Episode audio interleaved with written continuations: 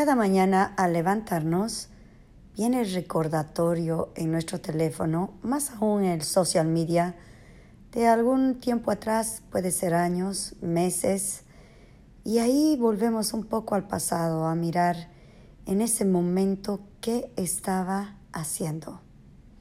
Me ha pasado regularmente que vienen los recordatorios después de dos, tres años y pues ver las fotografías de ese momento, las acciones, las palabras, pues me hacen reflexionar que algunas veces en nuestra propia vida repetimos historias. Y aquí viene lo que les quiero compartir. Recientemente estuve en uno de los lugares más bonitos para hacer retiro. Casualidad, al mismo tiempo que yo estaba, venía un recordatorio de dos años anteriores que estaba en el mismo lugar. Y qué casualidad, que hablaba muchísimo de la paz interior, del silencio y del cambio. En ambas situaciones, el mismo objetivo era el mismo.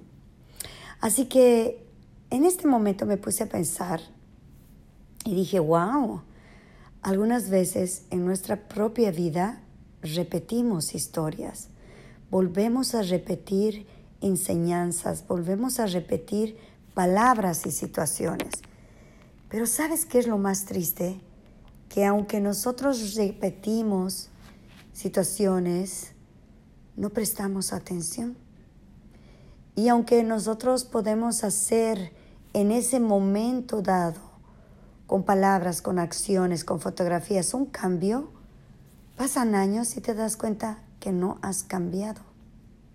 Por esta razón, es muy importante que cuando vuelva un recordatorio a tu vida, te pongas a pensar y a preguntarte qué pasó en el transcurso de ese tiempo, dónde me perdí, en qué limbo me quedé. Y te vas a dar cuenta que la vida es tan rápida, tan efectiva, pero algunas veces tan monótona, que la verdad no nos ponemos a pensar que simplemente estamos sobreviviendo y no viviendo.